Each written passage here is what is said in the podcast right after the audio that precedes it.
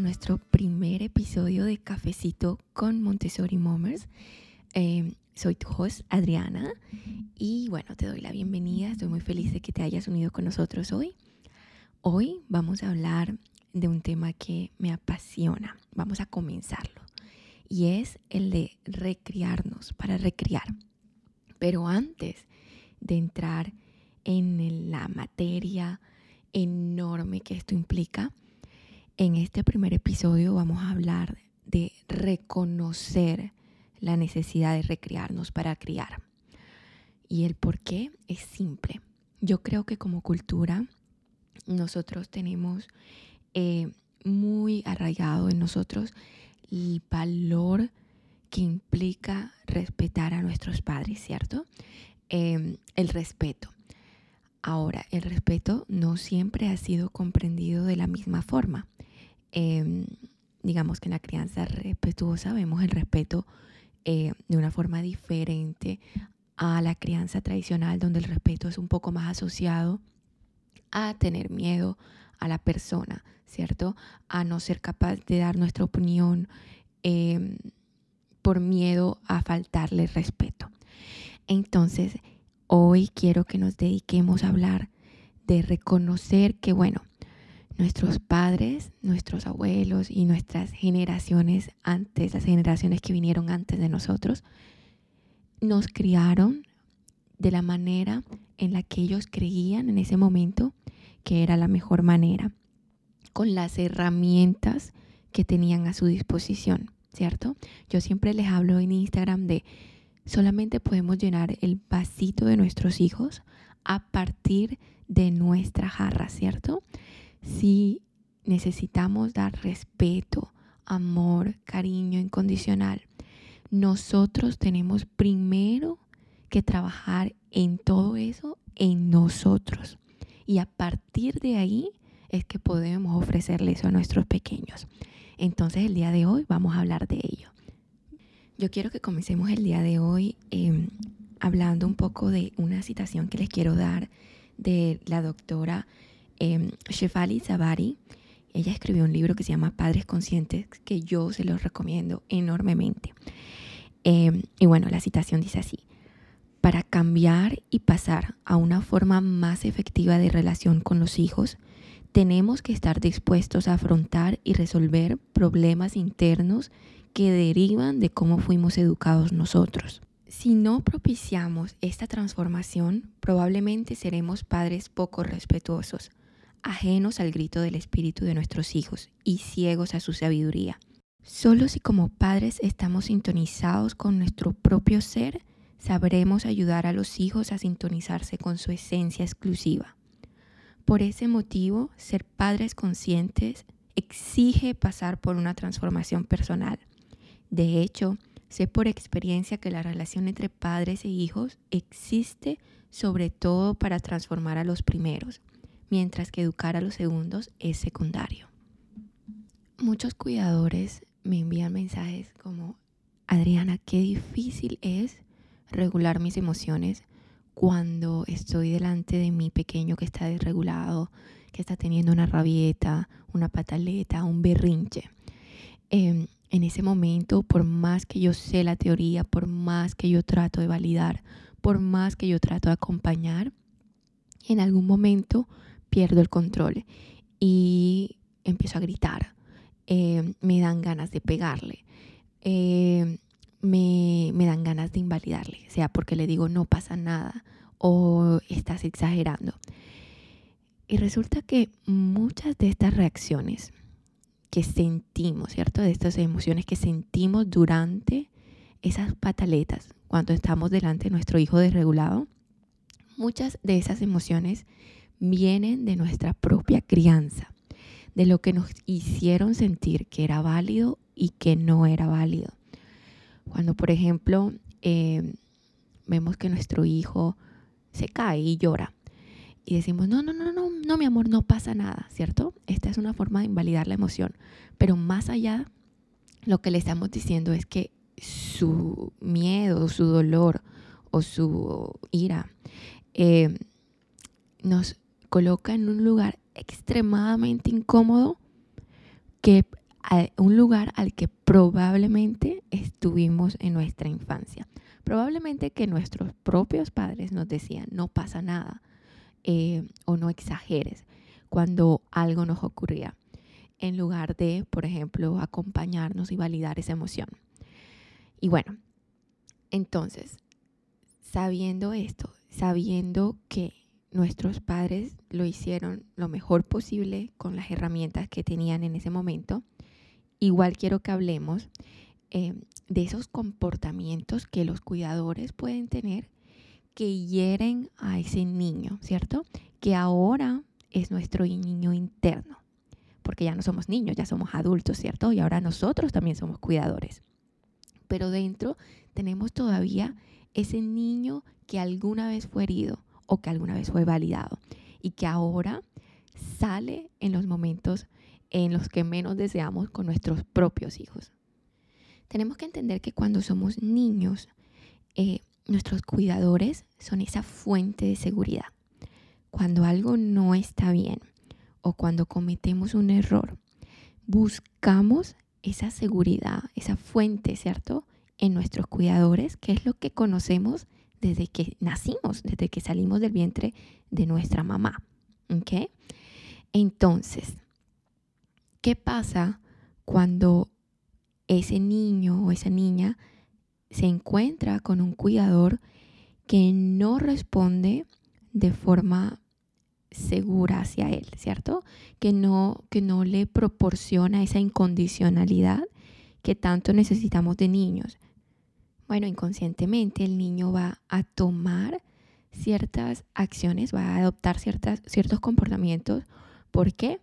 Porque créanlo o no, para él, para ese niño, se trata de sobrevivir, ¿cierto? La única forma de sobrevivir para él es adoptar ciertos comportamientos para asegurarse finalmente que ese cuidador va a estar con él que va a poder acompañarle, que va a poder hacerle sentir seguro otra vez. ¿Ok? Entonces, muchos de esos comportamientos que nuestros cuidadores tuvieron durante nuestra infancia van a dictar la forma en la que vamos a reaccionar. ¿Ok? Entonces, nuestro niño interno pudo haber sido herido de muchas formas. Pudo haber sido herido por violencia física o emocional o quizás abandono. Creo que esta es la, forma más evidente de saber que hemos sido heridos durante la infancia. Violencia física, por ejemplo, em, cuando nuestros cuidadores nos pegaban por haber hecho algo que ellos encontraban inapropiado o una violencia, violencia emocional en el sentido en el que, por ejemplo, fuimos em, insultados, eh, invalidados, pero invalidados hasta un punto eh, violento, ¿no?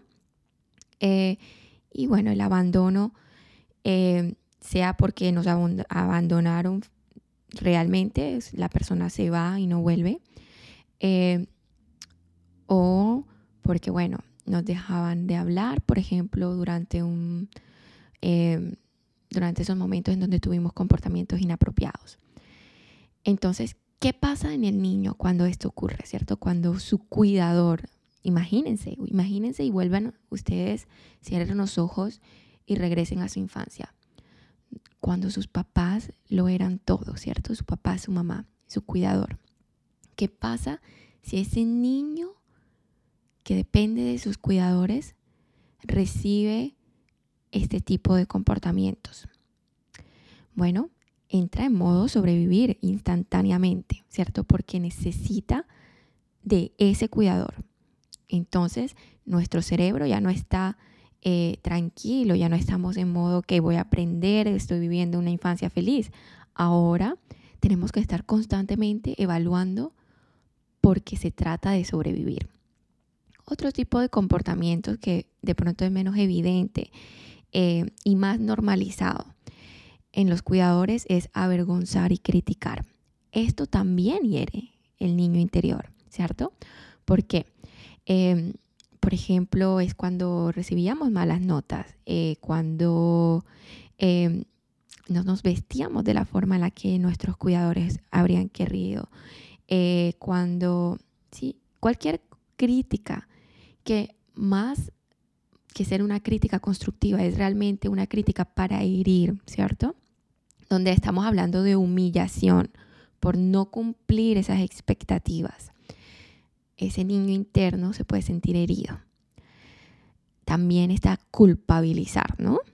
Eh, cuando el niño siente que es por su culpa que las cosas malas ocurren alrededor de él.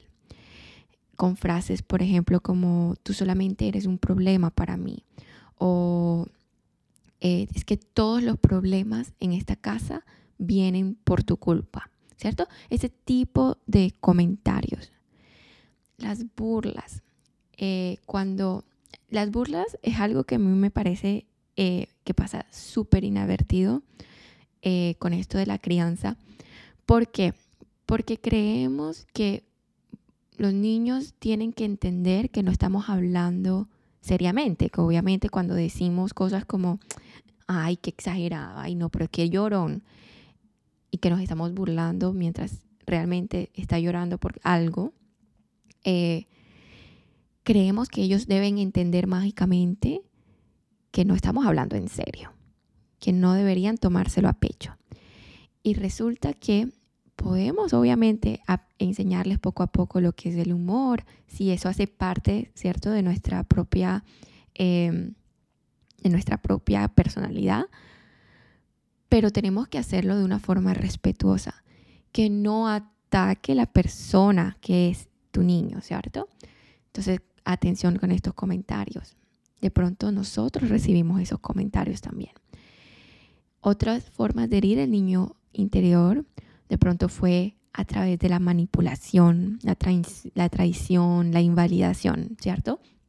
Cuando de pronto tus cuidadores eh, te decían, cuéntame, yo no le voy a decir a nadie, y tú te desahogabas con ese cuidador y luego te dabas cuenta que todos los amigos de ese cuidador ya sabían esa historia. Em, en ese momento tu niño interno se pudo haber sentido traicionado, manipulado. Y bueno, otros comportamiento, otro comportamiento que, eh, que puede herir ese niño interno es el amor condicional.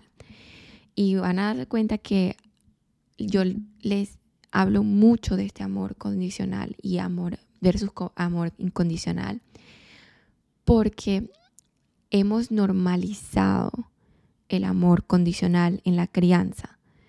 Te quiero. Sabemos internamente que nosotros queremos a nuestros hijos, no importa qué, ¿cierto? Pero les hacemos entender que son dignos de nuestro amor siempre que se comporten, que se comporten apropiadamente, como nosotros creemos que se deben comportar. Entonces, es en el momento en el que vamos a, a retener nuestro amor como, forma de castigo. Se comportó mal, entonces no me puedo, no le puedo dar un abrazo o no le puedo sonreír o no le puedo em, validar, porque validarle implicaría que estoy diciéndole está bien lo que hiciste y yo tengo miedo de que ese, esa validación finalmente lo que haga es que no se comporte como es. Entonces, no, voy a retener mi cariño, no lo voy a abrazar en este momento porque no lo merece. Después de haber compartido contigo estas formas de pronto que tu niño interno está herido, quiero que cierres los ojos y te preguntes, ¿cuál de estos comportamientos tal vez tus cuidadores utilizaron contigo? y de qué forma los estás utilizando ahora. En esas situaciones, cuando estás delante de tu pequeño en rabieta y reaccionas, ¿cierto? Sin pensar cuando estamos en modo reaccionar y no responder, piensa qué, qué comportamiento estás reproduciendo de tu propia crianza. Y en esas situaciones, Piensa cuál habría sido una forma más respetuosa, quizás una forma más calurosa, en la que de pronto tus cuidadores habrían podido responder y qué formas deberías responder contigo mismo ahora. identificar esos comportamientos que reproducimos de nuestros propios cuidadores no es una tarea fácil. ¿Por qué? Porque muchas veces hemos internalizado esos comportamientos y los hemos normalizado. Es cuando decimos, mi mamá me pegaba, pero, pero no, todo está bien. Yo, yo lo merecía porque yo me portaba mal. Entonces yo merecía que me pegaran. Y resulta que ningún niño merece violencia. Ningún niño merece ser maltratado. Hay muchísimas formas de corregir un comportamiento inapropiado y la violencia no debería ser una. Volvemos y vuelvo y repito, porque cuando decimos estas cosas, incluso para mí misma, siento que es una crítica directa, ¿cierto?, a nuestros cuidadores. Y vuelvo y repito, ellos lo hicieron como en ese momento sintieron que era lo adecuado, lo apropiado, con las herramientas que tenían. Debemos finalmente validar lo siguiente de esta forma, y digamos de esta forma es que lo hago yo. Mis cuidadores lo hicieron de la forma que ellos encontraron correcto y eso es válido. Pero también es válido que en el proceso mi niño interior fue, fue herido, ¿cierto? Y que ahora yo merezco sanar.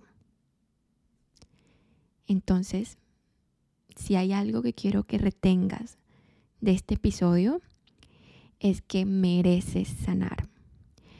Y el hecho de que merezcas sanar no quiere decir que tus cuidadores, tus padres, tu mamá, tu papá, eh, fueron las peores personas del mundo o no te quisieron. Su forma de actuar no representa cuánto te amaron, representa las herramientas que tuvieron en ese momento.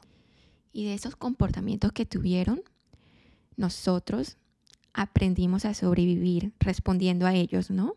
Entonces, algunos de nosotros eh, vamos a ser inauténticos, ¿cierto? Vamos a a construir una imagen falsa de nosotros para ser camaleones, ¿cierto? Para agradar a esos cuidadores, que de pronto ahora ya no son nuestros cuidadores, sino nuestro esposo, nuestros amigos, nuestra, nuestra, nuestro círculo social finalmente. De pronto otro comportamiento que adoptamos es ser envidiosos o críticos. ¿Por qué? Porque viene de, de la inseguridad, ¿cierto? De yo necesito que mis cuidadores se den cuenta o no se den cuenta que los demás pueden ser mejores que yo, porque entonces ya no me va a querer, ¿cierto? O de pronto somos perfeccionistas, porque si todos, si somos perfectos en todos, entonces nuestros cuidadores se van a quedar con nosotros y nos van a proteger, ¿cierto?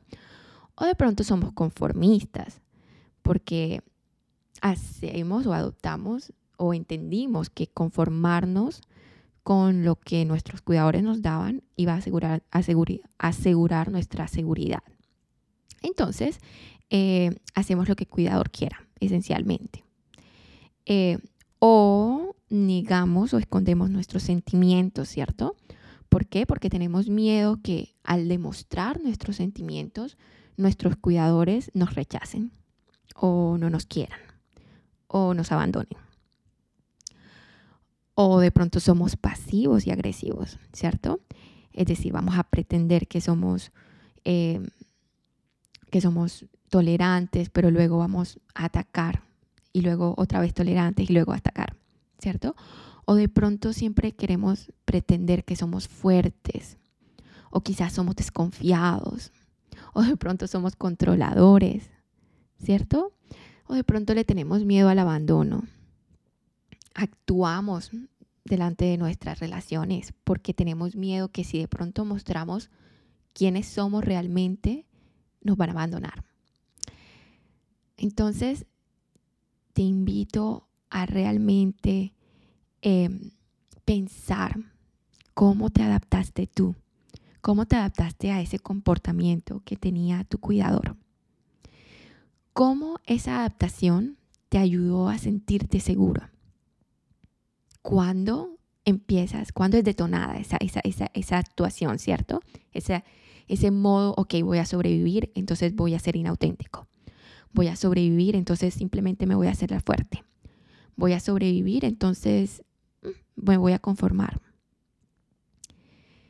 Y quiero que pienses en esos momentos si es aún realmente necesario que actúes así. ¿Cómo puedes validarte okay, en ese momento? ¿Cómo puedes hacerte sentir seguro a ese niño interno tuyo? Decirle, estás en un lugar seguro, no necesitas actuar, no necesitas ser perfeccionista, no necesitas negar tus emociones.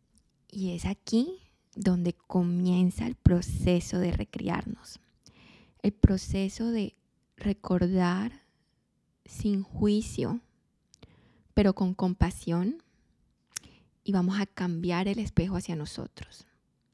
Vamos a pasar de algo estaba mal conmigo y tenía que adaptarme a darnos lo que no recibimos.